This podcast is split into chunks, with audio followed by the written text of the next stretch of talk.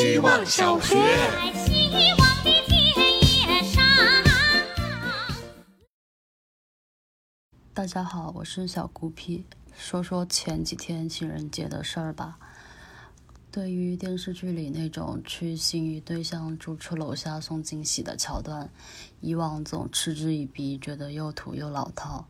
没想到二零二三鬼使神差，轮到自己栽进去，义无反顾。晚上九点在心上人楼下徘徊，不停做心理准备的我，看起来大概很像什么可疑人员。假装爽快给他发送出来，楼下了，并附上抱着玫瑰最近自拍的土味男图片。在对方半信半疑答应下楼后，我开始紧张兮兮，反复做深呼吸，担心对方会不会露出一脸困扰。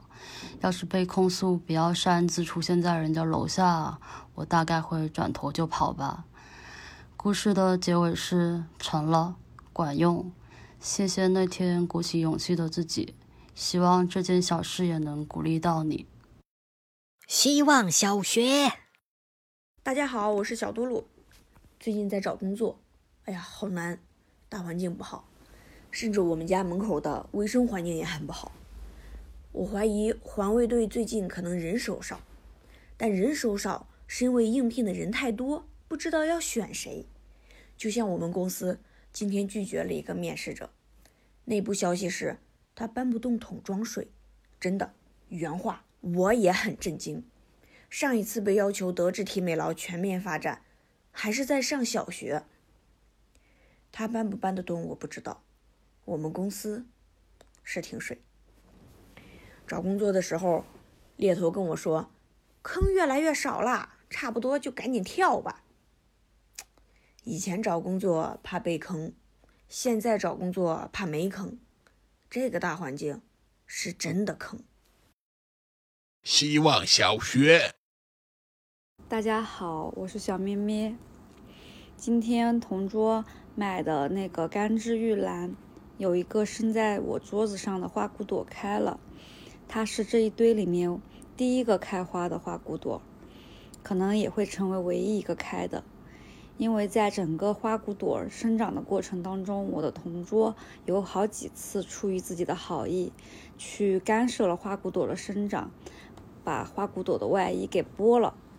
被脱掉衣服的花苞没两天就干死了。同桌说：“果然不能拔苗助长，这个字可能我打错了。”于是我就跟他分享了我小时候养乌龟的故事。乌龟为了长大也会去脱皮。有一次我也没有忍住，帮它脱一脱过一次皮，想让它长得更好一点。于是没过多久，乌龟就死了。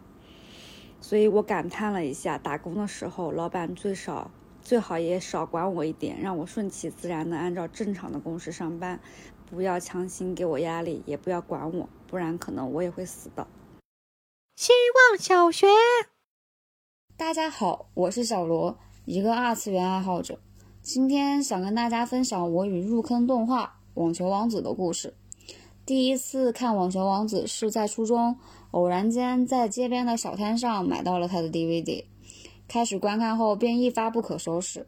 其中最吸引我的是青春学员网球部部员间的友谊，大家一起朝着一个目标进军，一起挥洒汗水，那是名为青春的东西。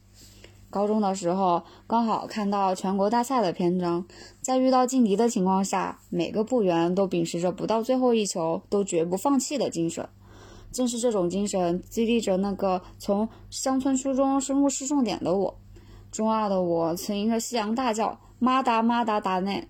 今天我投出去了四份简历，投出去后我已经开始焦虑了，不知所措。明天即将开始第一轮面试。一句“妈达妈达达内”送给自己，好好准备，一切顺利。希望小学。大家好，我是小宝哥。自从办了卡，我已经有一年没去上过瑜伽课了。去年三月做了切除脚底质的手术，七月手指被门夹断，举了两个月的中指，十月把尾椎摔裂后靠垃圾夹隔空取物，到今年年初。终于恢复的七七八八的时候，却收到了瑜伽老师离职的短信。我不知道我是和瑜伽这项运动无缘，还是和我这位瑜伽老师无缘。虽然我不爱运动，但瑜伽貌似能教我一些好像早已学会但完全不得要领的事情，比如什么时候呼，什么时候吸，比如走路的时候可以让大脚趾先落地，再带动脚掌，比如肩膀如何向后翻到一个放松的角度。今天是一年以后第一次上课，愿我和新的瑜伽老师长长久久，在刷完余额前百年好合。希望小学。大家好，我是小马路。读到一句话说，人的表达是有色温差的。想到前几天碰到一个推销瑜伽课的女生，不像其他健身教练，要么叫卖游泳健身了解一下，要么是急迫的想要把她健康生活的理念灌输到人的脑子里。她就像是元气少女日剧的女主角，热情真诚有感染力，能感受到她对运运动这件事坚定的相信。即使是像我这样完全不爱动的人，也差点买了他的账。最后还是没有去，因为没有运动裤和运动鞋，因为太贵了。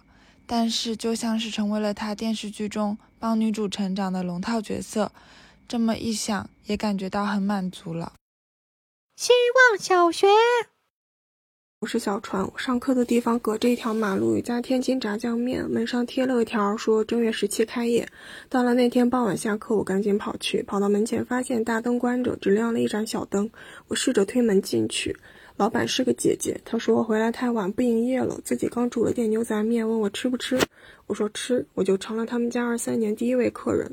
他就说这是新品，还没有定价，给十块钱意思意思就行，吃多少都给煮，管饱。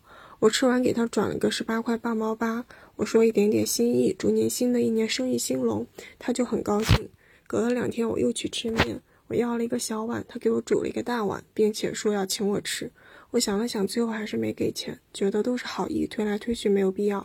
吃完还坐在那儿跟他聊了会儿，我很高兴。以前的我肯定要给钱，因为我觉得可以往外给，但不太好意思往回收。可都是好意，能往外给就应该敢往回收。所以祝大家新的一年敢爱也敢接受爱，这是我现阶段想到的最美的祝福。希望小学。大家好，我是小孔丞相。周末在家楼下的一家路边小店吃烤鸭和卷饼，店面很小，只有一张桌子摆放在路边的烤炉旁边，一边用面饼卷着鸭肉送进嘴巴，一边看着店家把十只白胖的无头鸭送进烤炉里。我不会知道面前的一份烤鸭和一份鸭架是否来自于同一只鸭子，也永远无法得知这些无头鸭的鸭头会在哪家周黑鸭里出现。这些无法拼凑的生命和一些无法拼凑的记忆一样。让人感到悲伤，但抬头的时候看到烤鸭店隔壁的店家在透明的橱窗上写了五个大字：“有白米饭哈。”我心里突然就很暖和，觉得老板好可爱。转头一看，另一面的橱窗上还贴了一张白纸，补充着：“有米饭哈，有馒头哈。”我的悲伤突然就消失了。烤鸭无头又有什么关系呢？有白米饭就有希望。希望小学。大家好，我是小迪文。早上在上语言学史的课上，任课老师全程用左手写字。他说：“等哪天我的右手断了，左手就派上用场了。”我比你们要想的超前一点。我小时候就意识到了人还有左手这件事。我看了看我的左手，真的一无是处。右手在灵活飞快的打字，左手在肆无忌惮的摸鱼。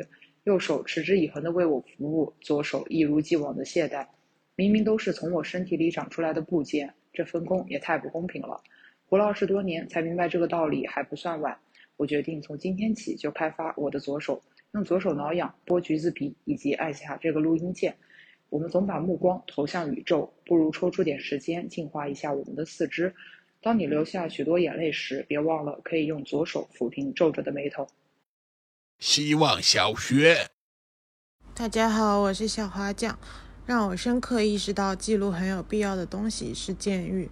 对我来说，监狱是有可能每一秒是失败，也有可能下一秒是奇迹的东西。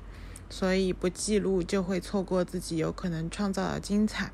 最难把控的基础招式是指剑，要把球向上拉，戳进小尖头。最难的是。这根连接的线要很直，不能偏离轨迹。